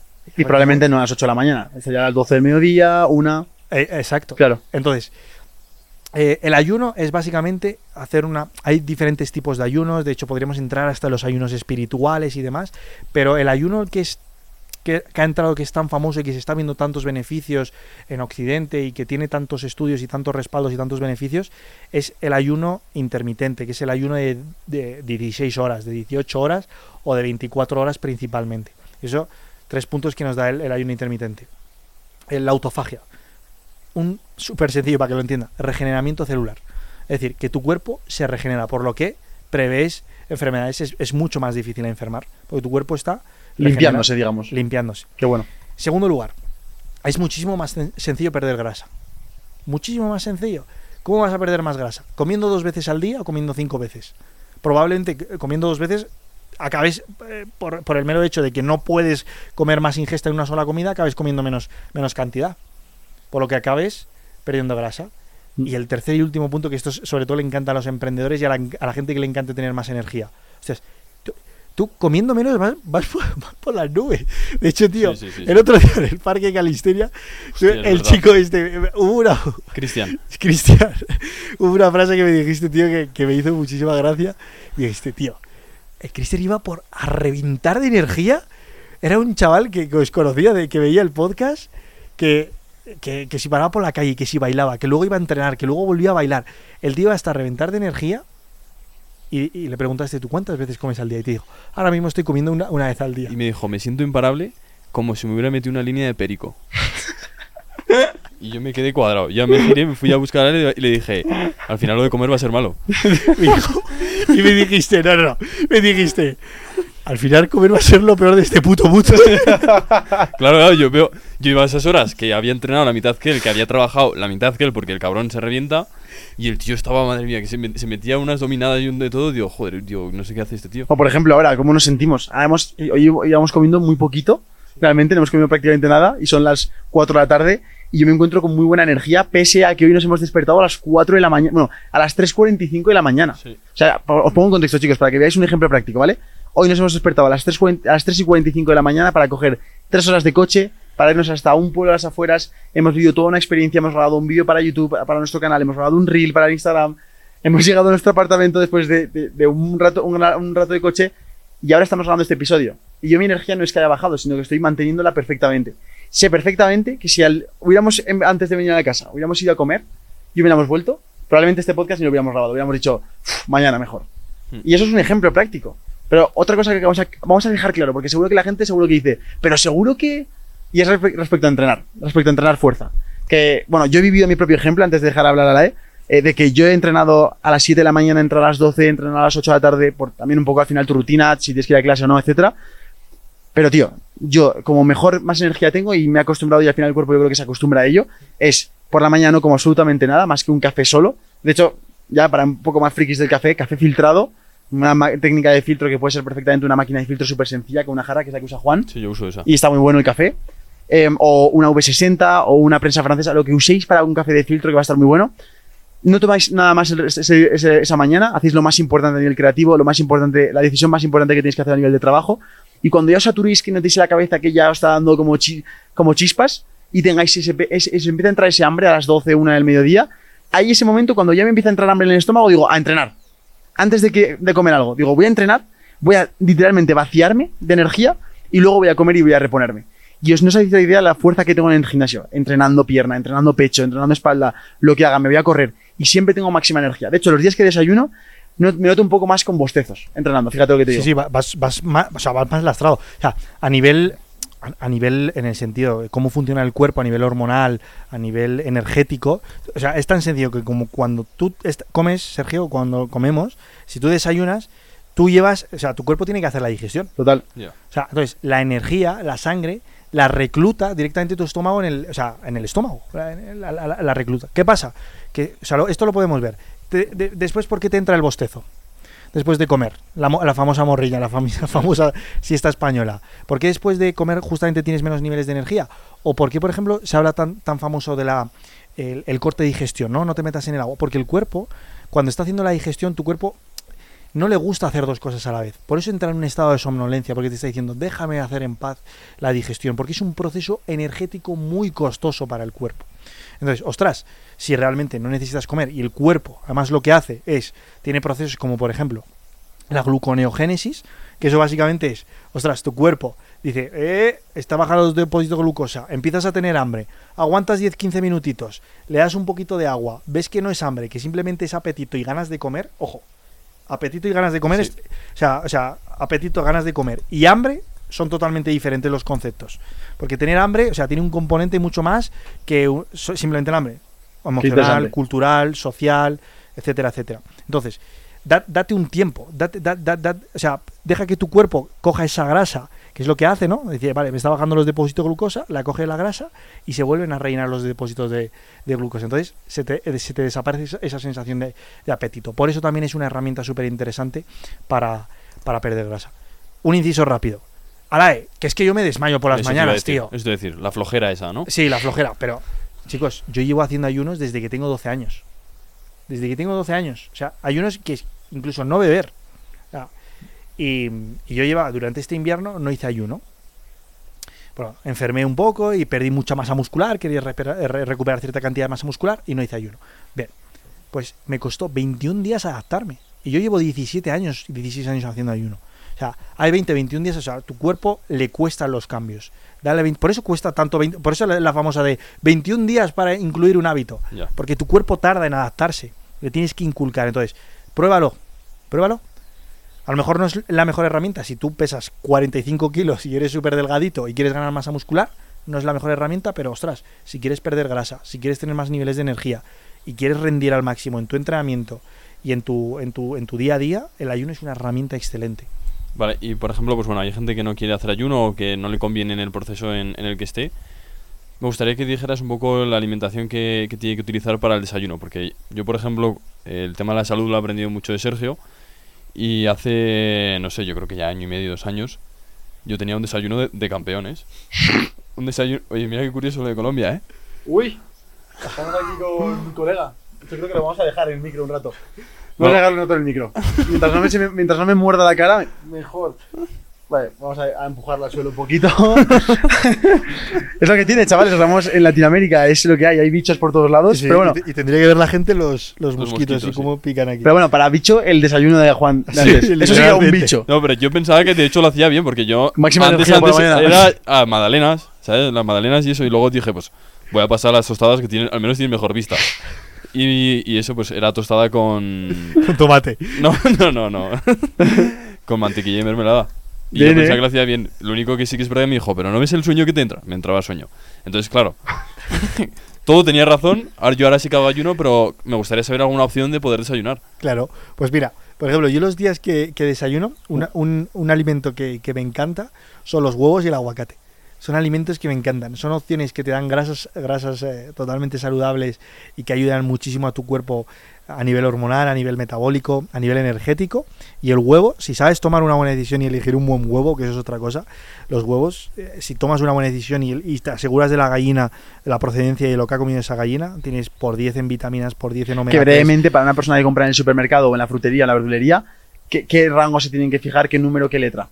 Eh, digamos que el primer número del huevo indica la, en este caso la, la procedencia y cómo ha sido criado y Vale. dónde y cómo ha sido alimentado el animal. Entonces, si es el 3, suele ser es la peor calidad. La de Vale, entonces que busquen La la de de cero, es- pero realmente la mejor, la mejor de todas es que tu vecina Pili, con sus gallinas que, tiene ahí eh, funcionando, La pluma en el huevo pega. que tiene la pluma, exactamente, Exacto. que te da miedo, si vas a abrirlo y vas a irte un pollito, Eso. que estás ahí con esa ruleta rusa, ese tiro, vale, ¿esta tortilla la podrá hacer o no? No, pero de, de hecho literal. el color se nota, el color es como ma- Sí, más, más amarillo. amarillento, más sí, sí. amarillo. pero 100%. más amarillento, pero- y la textura y el sabor. El sabor, literal. Ah, un- unos amigos vascos venían el otro día y flipaban. Me decían, tío, pero ¿y ¿qué he estado comiendo durante todo este tiempo, tío? Sí. Sí. O sea, entonces, los huevos y el aguacate es, es algo que me, que me encanta para empezar el, el día. De hecho, es lo que hemos estado desayunando Eso es. estos, que, estos que días. hago un ciso precisamente a esto, que es nuestro desayuno, pero que realmente después de eso solo nos daba hambre para cenar. ¿Por qué? Porque cuando tú tomas ya la primera buena decisión, que es tú eliges huevos, eliges aguacate, ¿qué pasa cuando te comes cuatro o cinco huevos y te comes medio aguacate? Que tienes el estómago saciadísimo. O sea, tu cuerpo ya no te pide después un snack, no te pide después pecar, no te pide... Sin embargo, si te comes una tostada, ¿qué es lo que te pasa a la- media hora? Que quieres comerte una barrita a, a las 11 de la mañana, un almuerzo. Eso pasa porque Literal, ¿eh? los, los macronutrientes, que hay tres, carbohidrato, grasa y proteína, pues también está el alcohol, pero bueno, eh, contamos esos tres. Los, los más saciantes, si tú, si tú quieres, a nivel energético y a nivel de, de saciedad y de pérdida de grasa, es mucho más in- interesante que incluyas la grasa la pro- y la proteína.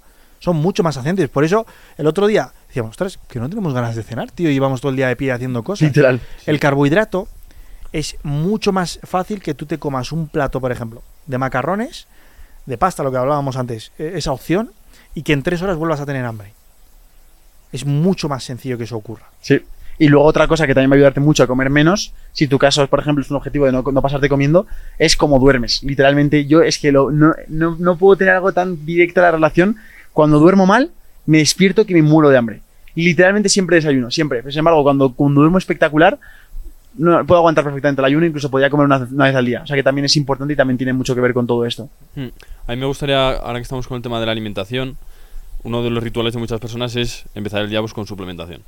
Entonces, yo sé un poco tu opinión al respecto, eh, compártelo todo lo que quieras y lo que te apetezca, pero ¿qué suplementación necesitaríamos para empezar el día? Uf, qué buena pregunta, Juan. Suplementación. El tema de la suplementación es un tema bastante complejo, bastante denso, porque es un poco... No, o sea, volvemos un poco a lo mismo. No es en sí el problema del suplemento, que luego hay suplementos que tienen cómo, cómo los diseñan, el cómo están hechos, la procedencia, etcétera, etcétera.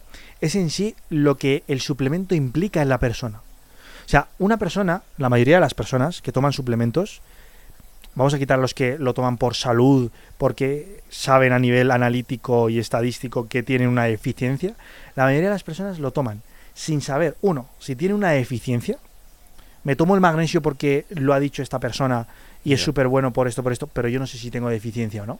Porque tú a, a nivel, a lo mejor, en tu ADN, tú, tu o sea, no vas a tener deficiencia de, de- de magnesio por, por- porque vienes así en, en- en tus genes. Y en segundo lugar, por, porque tú estás comprando una idea de que esto es lo que a mí me va a ayudar a ganar masa muscular.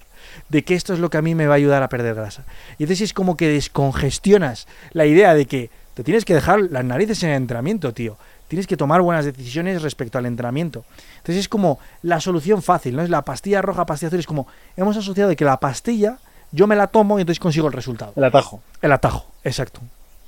Eso es un poco más en ese sentido. Entonces, la gente lo está tomando los suplementos, Juan, sin, sin saber si tiene ningún tipo de deficiencia. Gastándose 150 pavos al mes. Esa es la otra. Es que es una cebada, es como el tabaco. O sea, literalmente estás consumiendo un gasto increíble cuando realmente luego se están comprando la carne de peor calidad del supermercado. Que es que eso, eso es bastante hipócrita realmente. Sí, no, pero con la suplementación, con 150 euros te compras buena carne durante el mes. Joder. Joder, que sí, Y tomar huevos y buenas carne. Y de hecho, mucha gente dirá, no, es que mi carnicería no, no tengo carnicería. Ostras, Internet ha crecido tanto, Sí, Sí. puedes pedirte carne online.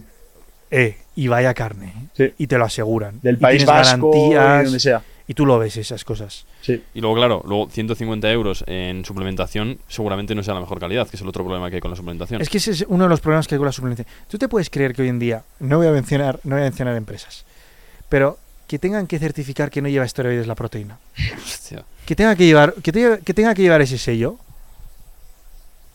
¿A dónde estamos yendo? O sea, ¿a dónde estamos yendo que los suplementos tengan que meter eso para que tú, tú compres esas cosas? O sea, ¿a dónde, a dónde, a dónde, está- a dónde vamos que eh, compran al por mayor las empresas de suplementos y en un suplemento como por ejemplo el omega 3, que, que si no cumple ciertas fechas se oxida? Y te estás tomando, o sea, no te estás tomando lo que estás comprando. Porque es lo que hacen las empresas al por mayor compran cantidades gigantescas, las dejan en almacén durante muchísimo tiempo, entonces los suplementos, tienen, ah, como por ejemplo el omega 3, pasan con esas cosas. Entonces estás gastando, tu- estás literalmente tirando tu dinero. Estás comprando aceite de pescado. Bueno, y tú que entrenas a más gente, yo he probado muy pocos batidos, eh, los típicos estos de cookies y cosas estas de, de las marcas más famosas, pero yo conozco a muy pocas personas que le sienten bien. Yo, me- vamos, luego tenía las tripas reventadas. Es que, es que, ay, yo- que levante la mano. es decir, aquí le sienta Sí, bien. de, hecho, de hecho, ahora recuerdo perfectamente el año pasado cuando hicimos un reto de 7 días para el cambio físico, que precisamente quiero aprovechar de que estamos ahora mismo grabando esto y estamos haciendo un reto totalmente gratis para todo el mundo que se quiera apuntar y quiera mejorar su salud y quiera conseguir su mejor forma física. Hay un reto que estamos haciendo ahora mismo que se llama Acelera tu cambio físico, que pueden acceder en el primer link de, esta, de la descripción. Y, y vamos a compartir cosas y de hecho vamos a hacer un reto de 7 días espectacular que el año pasado se apuntaron más de 800 personas y era de pago. Imaginaos este, este año que va a ser totalmente gratis para todos vosotros. Pero bueno, el año pasado recuerdo perfectamente este, este momento. Y me acuerdo que tú dijiste esta pregunta, dijiste, chicos, seamos sinceros, ¿cuántos de aquí os está pasando que estáis tomando la proteína y luego tenéis gases? Luego vais mal al baño. Y, no te acuerdas cuando en el chat ponía la gente, ostras, tal cual, me estoy dando cuenta, que la proteína me está haciendo ir al baño, que tengo gases todo el día. Y, y fue gracias a eso. Y realmente es por el culpa de la proteína en sí, es por culpa de la calidad de la proteína, porque suele pasar esto, de los gases. Qué buen tema. Me encanta que saquemos este, este tema porque la mayoría, de las, la mayoría de las personas tienden que cuando creen que tienen que se inflaman Quiz- Quizás hasta no sepan que se inflaman o que cuando no- le, le da- tienen gases, bueno, sin más. Juan, que me ha dicho antes? Me dice, Alay, he tenido un gas, esto ha sido raro, ¿qué, me- qué es lo que me ha sentado mal? Fíjate, qué conciencia- la gente no suele, no suele estar en ese punto de conciencia. Suele tirarse gases, que le dé gases, le inflama, le da acné, le da diarrea, vas al baño mal y dice, bueno, pues sin más, esto es el normal, no se lo cuestionan. Entonces, si hay alguien en este punto que esté tomando proteína, que se lo cuestione. Si hay algún alimento que te está sentando y que te genere eso, cuestiónatelo porque probablemente no le esté sentando a tu cuerpo, que sea por la calidad del alimento, porque tengas una flora intestinal débil o dañada, o por una cierta multitud de, de factores. Entonces, la proteína, lo que pasa con eso es, la mayoría de las personas no son tolerantes a la lactosa. La lactosa es el azúcar de la leche. Mm.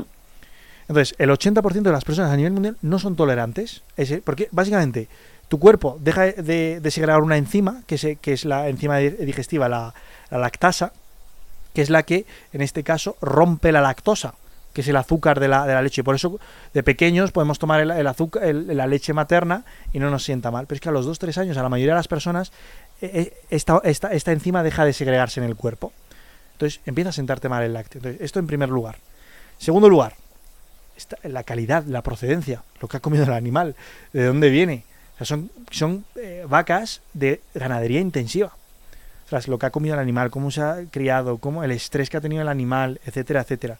Y en tercer lugar, están llenas de edulcorantes, están llenas de aditivos. Yo creo que eso es lo más peligroso. Eso es- sí, sí, bueno, no sé si lo más peligroso, pero desde luego que, que es que es, que es súper perjudicial para la flora intestinal, para tu salud digestiva. El segundo cerebro del cuerpo humano es el intestino. Ostras. Fijaros, chicos, yo llevo 10 años. Empecé con 17 años, 17 años y algo en el gimnasio, 10 años. Y he, o sea, he probado eh, proteínas eh, fuera de conflicto de intereses, con conflictos de intereses. Nunca me ha sentado nunca bien ninguna proteína. Nunca. O sea, hay una en concreto que es la que no me ha sentado mal. Solo una en 10 años.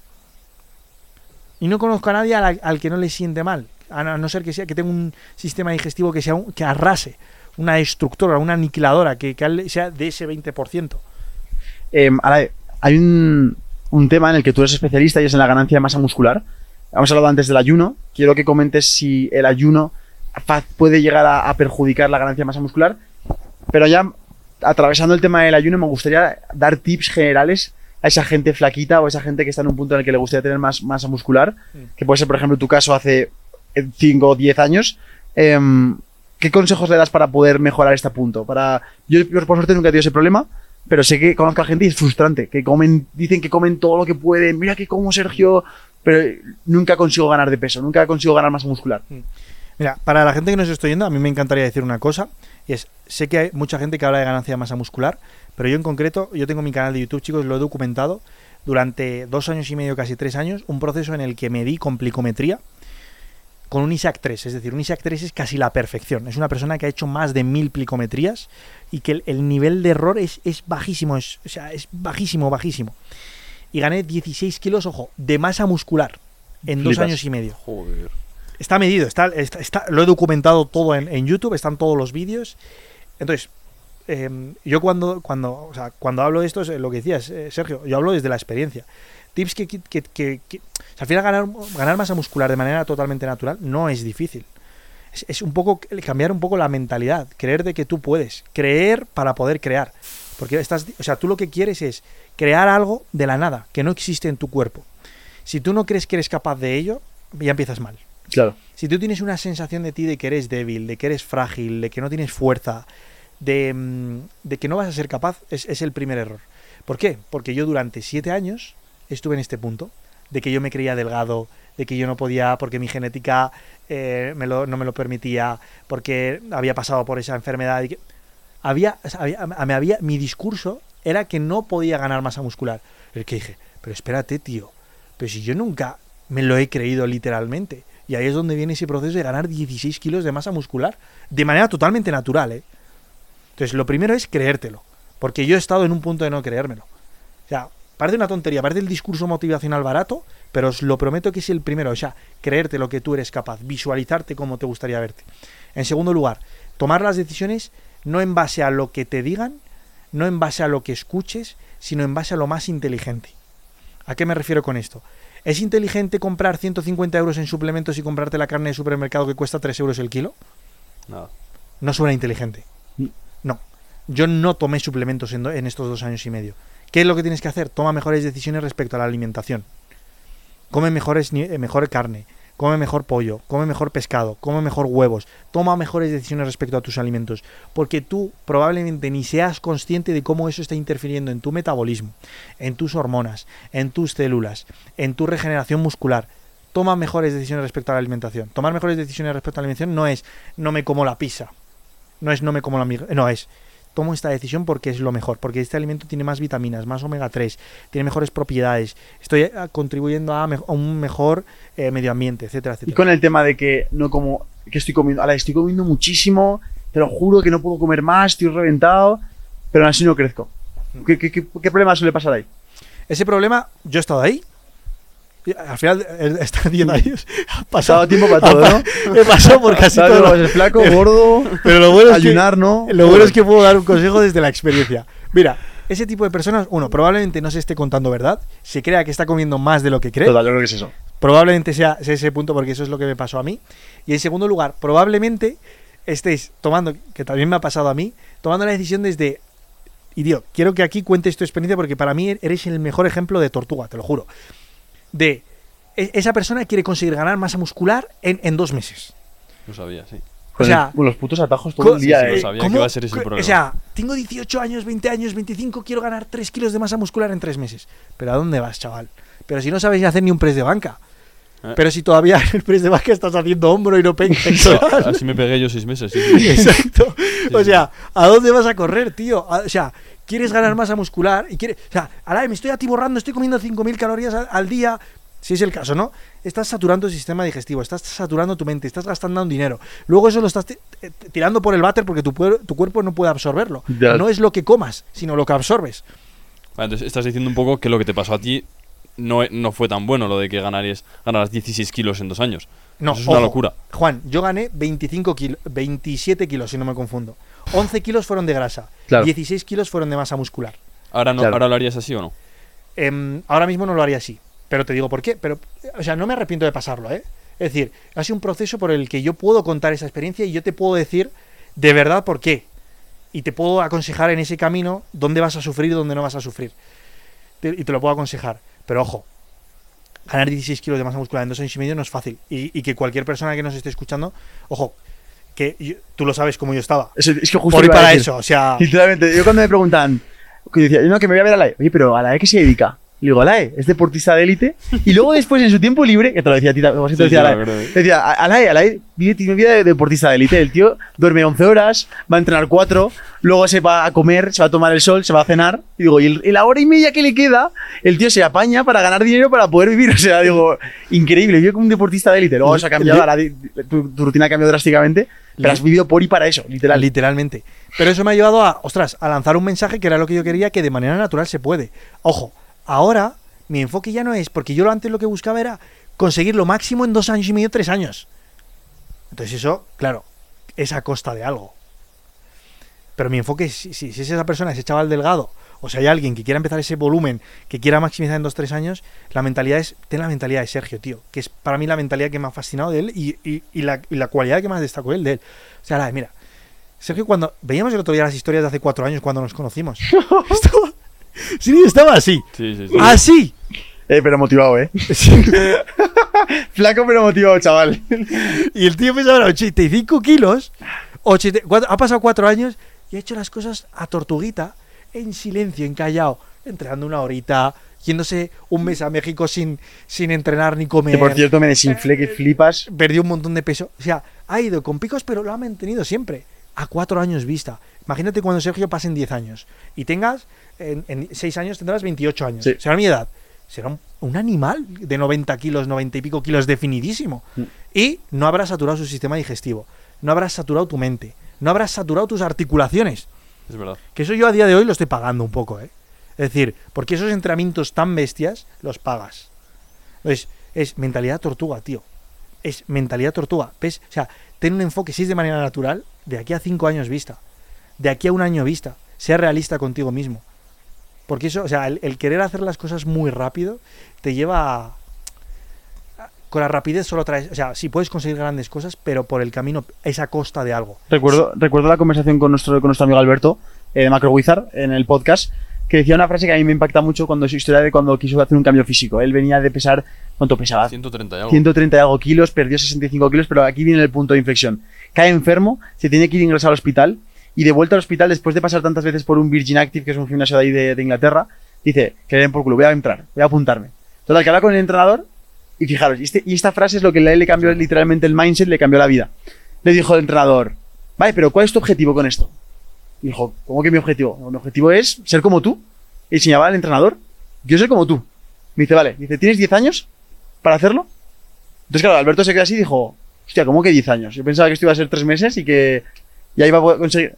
Entonces les empiezo explicar, porque no simplemente es el cambio físico, es que esto va a formar parte de tu engranaje, de tu ADN, de que yo me voy a México y no puedo parar de pensar, estoy haciendo un reto, que fíjate que, que curioso, estoy haciendo un reto en el que estoy 30 días sobreviviendo con un céntimo, grabando todos los días, con un estrés de tener que publicar vídeos, pero aún así en el, reto, se puede ver en el reto, me voy a parques de calistenia a entrenar, porque no vivir sin entrenar. Y eso es formar parte de tu ADN literal, no puedes sacarlo. Y un poco ese es el pensamiento que debe tener todo el mundo, y ya no solo en la salud, sino también en, los proyectos del emprendimiento. Cuando, eh, cuando hace cualquier cosa es pensar, oye, tengo 15 años para intentar hacerlo de forma sostenible a largo plazista. Y eso es un poco las bases de la mentalidad tortuga que puede contar la E. Y es, joder, si estoy a gusto con el entrenamiento, ¿por qué, por qué voy a pensar en un plan de jubilarme de entrenar? No, no, existe ese, concepto. No, es porque lo estás haciendo solo por el objetivo, no porque te apetezca entrenar, que te apetezca tener un hábito saludable como es el ir ahí y desconectar. Es porque solo quieres verte ya en el resultado. Literalmente, literalmente. Y eso es, fíjate, el, el gimnasio es súper positivo, pero lo hemos convertido en algo súper peligro- peligroso. ¿Por qué? Porque la persona que entra por el gimnasio entra con una necesidad de cambio. Sí. Entra con que, con que ya no está satisfecho consigo mismo, consigo misma. Ya no me veo bien en el espejo y entonces he te- he tenido que tomar ya porque he llegado a un punto en el que ya no puedo más. Sí. No estoy a gusto conmigo mismo. Y entonces ahí es donde empiezan. Tú no, no eres consciente, no eres la persona capaz de controlar esa emoción. Y te lleva a puntos drásticos, a buscar so- soluciones sencillas. Hay muy, poca, muy poquita gente. Conozco a muy pocas personas después de 10 años que vayan al gimnasio, aparte de por, por esto, porque a todos nos gusta vernos mejor con, con- con nosotros mismos, porque amen entrenar. Fijaros lo que digo, hay muy pocas personas que Mm. amen entrenar, que vayan al gimnasio porque les aporta bienestar. Simplemente es persiguiendo, es una carrera, literalmente, la carrera de la zanahoria. El burro y la zanahoria es perseguir. Ahora peso, ahora he movido 100 kilos en banca, ahora 120. Ahora Sí. peso 70, ahora 75. O sea, es, es la carrera de la zanahoria. Ale, eres una persona que has pasado de ser monitor de gimnasio, has pasado de ser entrenador personal, has sido youtuber, que lo sigue siendo, pero era youtuber literalmente creador de contenido que te dedicas plenamente a eso. ¿Qué, qué- qué estás haciendo ahora? Es decir, ¿cuál es, cuál es tu misión? ¿A qué te dedicas? Y un poco la pregunta es, va, orientada a cómo ganas dinero, pero que realmente al final ganar dinero ya sabes que es perfectamente lo que es, que es ayudar a la gente. ¿Cómo ayudas a la gente? ¿Cómo te ganas la vida? ¿Y, hacia, dónde te, hacia dónde te estás viendo que te estás dirigiendo ahora mismo en este punto de tu vida? Fua, qué buena pregunta. Y me viene como anillo al dedo el, ayer que hablásemos, tío, del- el, pase a la- eh, el, El pase largo. el pase largo de Alae. O sea, estoy en un punto en mi vida, en el Sergio, en el que estoy da- tomando decisiones, pase largo a Alae. A la Alae dentro de 5, 10 años. ¿Por qué? Porque al final yo soy consciente de que 10 años de experiencia me avalan y me avalan mi, eh, los, los cursos y los grados oficiales que yo tengo, libros que yo he escrito, vídeos que yo he publicado, etcétera, etcétera, etcétera. Pero quiero tomar decisiones que, que impliquen pensar más en el, en el futuro.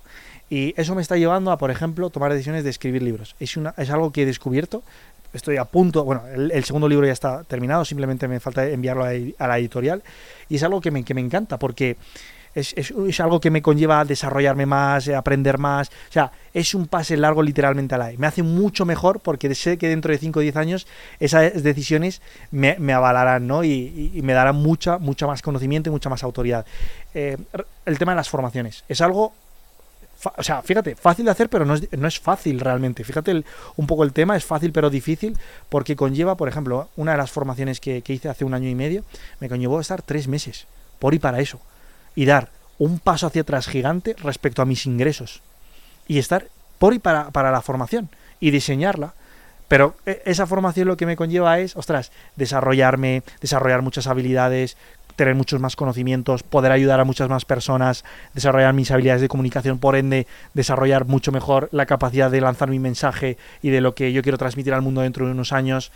Em, luego, por ejemplo, em, eh, estoy probando cosas a nivel presencial. Es decir, porque yo vengo de algo de manera totalmente online, en el que he sido entrenador online, eh, youtuber, creador de contenido, y justamente ahora me está apasionando bastante algo el, el tema presencial.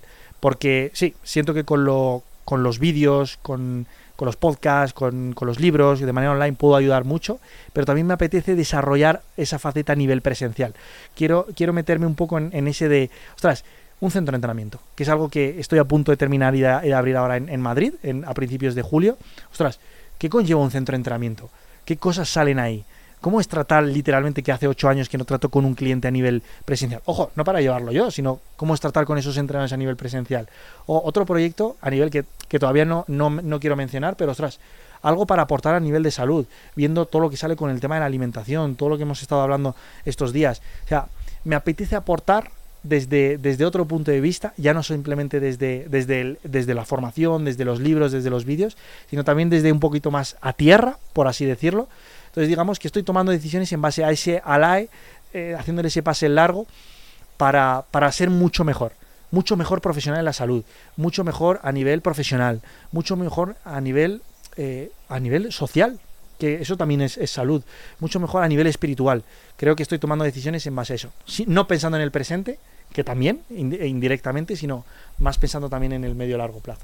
La manera de formarte, porque hay mucha gente pues, que te estará escuchando y esté en INEF o esté en, en los grados superiores y medios de, de salud y entrenamiento, ¿Eso es lo que te ha ayudado para estar en el punto que estás ahora? ¿O ha sido todo a nivel de autodidacta, de buscar libros y indagar y probar y probar?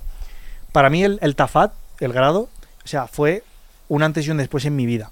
Porque eso fue lo que de verdad me hizo querer darme cuenta y empezar en las redes sociales. De hecho, el nombre de Fuerza Explosiva viene justamente de un profesor que yo tengo allí que era o sea, era la palabra que yo más escuché en todo el tafat y dije, ostras, de ahí nace, ¿no? Me marca Hostia. un antes y un después. Pero si, yo siempre digo lo mismo, digo, si ahora mismo empiezo a medir y mis niveles de conocimiento midiéndome ahora es un 100% y comparo con ese ALAE cuando terminó el grado hace 8 años, o sea, ese ALAE salió con un 10% de conocimiento. O sea, lo que realmente te avala como profesional, uno, es la experiencia y dos, es la capacidad tú de formarte. O sea, la mayoría de las personas piensan que saben sobre alimentación, pero la mayoría de las personas ni siquiera, o sea, ni siquiera saben leer una etiqueta nutricional, ni siquiera saben, por ejemplo, cómo elaborar un plato lo que conlleva el que un plato haya dos tipos de carbohidratos, dos tipos de grasas. No saben cómo mezclar un tipo de comida, no saben de dónde elegir la procedencia del alimento, no saben lo que es la nutrigenética, el nutrigenoma. Es decir, ostras, ¿qué alimentos a mí me sientan bien o qué alimentos no me sientan bien? En base a mi ADN. O sea, el pensamiento es tan profundo que en un grado, en una carrera, o sea, no, no, no has hecho nada. O sea, te acabas de dar cuenta en la carrera que te gusta lo que vas a empezar. Nunca dejes, nunca dejas de aprender realmente. Estás constantemente aprendiendo con tu experiencia, con, con mentores, con libros, con vídeos. O sea, tenemos la suerte increíble de poder estar grabando este podcast totalmente gratis para todo el mundo. Sí, que eso ¿Cuánta gente va a poder aprender peor. con este episodio que durará una hora y media? Pues supongo. Es decir, literalmente es la experiencia de una persona que lleva 10 años en la salud, eh, sumado con todos los libros que has leído, sumado con todos los libros que has visto, con las preguntas que te has hecho. Es que es increíble que, estemos en un momento en el que podamos vivir que una persona pueda estar escuchándonos mientras va a trabajar totalmente gratis aprendiendo de salud. Esa oportunidad tenemos que empezar a aprovecharla y tenemos que ser conscientes de lo afortunados que somos y empezar a aprender más y a no dejar de nunca esa parte de estudiante y de, y de inquieto. Eh, si, si, tuvieras que hablar ahora mismo con el ala de 18 años respecto a tu salud, ¿qué consejos le darías? Qué buena pregunta. Probablemente... Mmm Probablemente, fíjate, le diría a las dos cosas que hemos mencionado. Uno, piensas que sabes, pero no tienes ni idea. Piensas que tienes conocimientos de lo que es la alimentación, piensas que tienes conocimientos de lo que es el entrenamiento. No, has, o sea, tienes un, no tienes un pensamiento profundo, no ni siquiera tienes conciencia de cómo funciona tu cuerpo. Lo mejor que puedes hacer en este momento, si de verdad quieres no perder 10 años de tu vida, perder, ojo, que son 10 años de experiencia, que hay aprendizajes. Ya te entiendo. Y yo, yo puedo, o sea, que si quieres que acelerar el proceso. Si quieres acelerar el proceso, oye, tío, coge a alguien de verdad experto y ponlo durante seis meses, durante un año a tu, a, a tu lado. Porque, o sea, si yo ahora mismo cogiese esa LAE con 18 años, o sea, le diría, vamos a ver, chaval, vente para acá. Tienes una inseguridad respecto a tu físico. Y te va a pasar esto, esto y esto y esto. Por ahí no vas a pasar. Sé consciente de esto y esto y esto. Cuando te pase esto y esto y esto, ojo, haz esto, esto y esto. No comas este tipo de alimentos. O si los vas a decidir comer, presta atención a cómo, a cómo te sientan. Mira, léete este tipo de libro, este lee este libro, este, este libro. Mira, fórmate con este mentor. O sea, sería, o sea, literalmente le catapultaría. Porque en eso pierdes dinero. Dinero en el sentido de, ostras, que al final, en 10 años haciendo las cosas. Porque, hace- porque para aprender tienes que hacer las cosas mal. Y eso es donde de verdad interiorizas el, el mensaje, haciendo las cosas mal. Pierdes salud. Pierdes dinero porque acabas comiendo de más. eh, acabas entrenando de más. Acabas dañando tus articulaciones y por ende tienes que gastar más en fisioterapeutas, en osteopatas, eh, etcétera, etcétera. Es decir, al final es mucho más costoso en todos los sentidos. Entonces, lo primero que le diría es ponte a alguien a, tu lado que sepa y que, de verdad tú quieras ser como él porque para ti sea un ejemplo. Y asegúrate del ejemplo y los valores que tiene esa persona. Y en segundo lugar le diría mentalidad tortuga. Es que son esas dos cosas las que le diría re- realmente. No corras, tío. Corriendo no vas a llegar a ningún lado. O sea, esta es la moraleja. ¿Quieres correr? ¿Ves a 200 por hora en la carretera? Probablemente, a lo mejor si vas una vez no te pase nada. Pero si todos los días, durante un año, vas a 200 por hora, o sea, la probabilidad de que te acabes estrellando es grandísima. Pues esto es lo que, el ejemplo que le diría. Ves a 120 por hora. Si es que cuando voy a 120 por hora, cuando vas a 120 por hora que yo he pasado, vas escuchando el podcast. No vas atento al radar o a la Guardia Civil que si te está viendo o no te está viendo. Vas, si vas con un acompañante, vas disfrutando de la charla con esa persona y vas comentando el podcast. Vas hablando de lo bonita que es la vida y vas disfrutando del- de lo que vais a hacer. O sea, el otro vas a 200 por hora, va frenando el radar, mirando el guace, no sé. Hostias, no vas disfrutando. Total. Totalmente, sí. Y la pregunta que me hiciste el otro día a mí te la quiero hacer yo ahora a ti. ¿Y qué crees que le dirá el Alae de 50 años al Alae de ahora? Pues probablemente le diría respecto a la salud o respecto a cualquier cosa. Bueno, respecto a cualquier cosa. Probablemente me diría, Alae, em, en, la, en la- en la naturaleza lo, lo hay y no es, no es, no es, no es aleatoriedad. Llegará el invierno en tu vida, llegarán los inviernos, vas a pasar frío, entiéndase un poco con la moraleja de lo vas a pasar mal, llegarán momentos de estrés, llegarán momentos duros. Después de la, de la- de la- del invierno siempre viene la primavera. Después de la tormenta siempre viene la calma. Ahora, conviértete en un buen marinero cuando llegue esa tormenta. Sé capaz de controlar esas olas. Que esas olas no te controlen a ti y no te ahogues. Momentos difíciles vas a tener. Y según en base a tus objetivos que tienes, tienes aspiraciones grandes, conviértete en un buen marinero. Y aprovecha esos momentos de invierno para hacerte fuerte. Porque después viene la primavera y después viene el disfrute. Brutal. Em, y cómo, aquí estábamos aprovechando hacia tocar temas más profundos. em, esta pregunta me gusta mucho hacerse a los invitados porque cada uno te da una respuesta distinta y te ayuda mucho a abrir un poco el prisma. Y es acerca de qué es para ti la felicidad. ¿Cómo definirías el concepto de ser feliz? Em, sí, o sea, ¿qué es para ti la felicidad? ¿Cómo la definirías? Para mí la felicidad es un estado mental. Es un estado mental que te tienes que ganar. Es una consecuencia. Es como, por ejemplo, tú ahora mismo, Sergio, lo hablábamos esta tarde. 85 kilos en un 12-13% de grasa. Eso es un estado, es una consecuencia. ¿Por qué? En base a las decisiones que tú ganas. Es un estado. Tú te miras al espejo y estás a gusto contigo mismo y estás radiante, te sientes bien contigo mismo, has ganado esa masa muscular porque durante estos cuatro años, durante todos estos años, has tomado la decisión que te ha llevado a ese estado. La felicidad para mí es, un estado. Es tomar esas decisiones, ese entrenamiento que te lleva a ese porcentaje de grasa porque te lo has merecido. Brutal. Eh, Para mí eso es la felicidad. Es un estado, no te puedes relajar. Porque si te relajas y empiezas, pierdes ese porcentaje de grasa en tres, en tres meses. Mm. La felicidad, si te relajas en dos tres meses, la has perdido. Porque es un estado mental. Para mí eso es la felicidad. Es entrenar. Es entrenar. Entrenar, no relajarte. Qué bueno. Me flipa. Ahora, ¿tienes alguna pregunta que quieres hacerle a la E? Eh, no, de hecho, no, no, simplemente quería hacer una reflexión dentro del podcast que ha sido escucharte, es decir, la alimentación es simplemente escucharte, te comes eso, te sienta mal, no te lo comas, y pensar a largo plazo. No vas a ganar masa muscular en, en dos meses ni en tres meses. Creo que ha sido el resumen de todo, de todo el podcast, básicamente. ¿Qué, qué- qué pueden, ¿Cómo pueden seguir aprendiendo la gente ahora ahora mismo contigo? O sea, ¿cómo pueden, ¿dónde te pueden encontrar? ¿Qué pueden aprender sobre ti? Eh, ah, es tu, tu momento. Estás con el foco, con el spotlight. Mi prime. Pues mira, Sergio, eh, o chicos, diría, me podrían encontrar en mis redes sociales, en Fuerza Explosiva y demás, pero sinceramente, una cosa que me fascina, que ahora mismo es justamente lo que estamos haciendo Sergio y yo, que es Ah, bueno, publicando, publicando un contenido diario.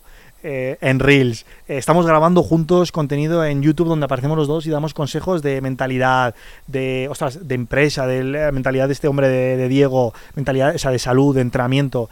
Eh, entonces, para mí algo que me apasiona mucho, que es algo que no suelo hacer y que siempre aprovecho que Sergio le encantan estas cosas, le fascinan.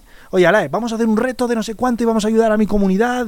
Y eh, que, tío, que es que me- siempre me preguntan por esto. Pues mira, algo que me apasiona y que diría que se, que se venga la gente es al reto de siete días. Venga. Que vamos, eh, o sea, en, ese- en ese reto, básicamente es acelera tu transformación física.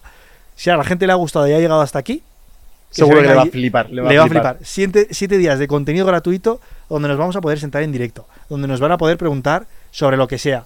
Donde a lo mejor me dice, Alae, es que no sé si me está sentando mal este alimento, o sea, ¿cómo yo, cómo yo lo sé? Oye, pues vamos a estar en directo tratándolo, respondiendo preguntas, tratando ciertos temas para que la gente acelere ese, ese proceso de transformación física. Así que yo creo que qué mejor que nos puedan encontrar en directo. Yo creo que no hay o sea, te podría decir, vente a, la- a mis redes sociales o mira mis libros en Amazon, pero si te vienes al directo, pues mira, nos vamos a poder conocer. Pues lo dejamos en enlace y Sí. que la gente pueda echar un ojo. Muy fácil apuntarse, totalmente gratis. Eh, luego, atentos porque el registro no simplemente es apuntándose, luego tienen que entrar al grupo de WhatsApp donde estamos hablando y comentando todo en el día a día.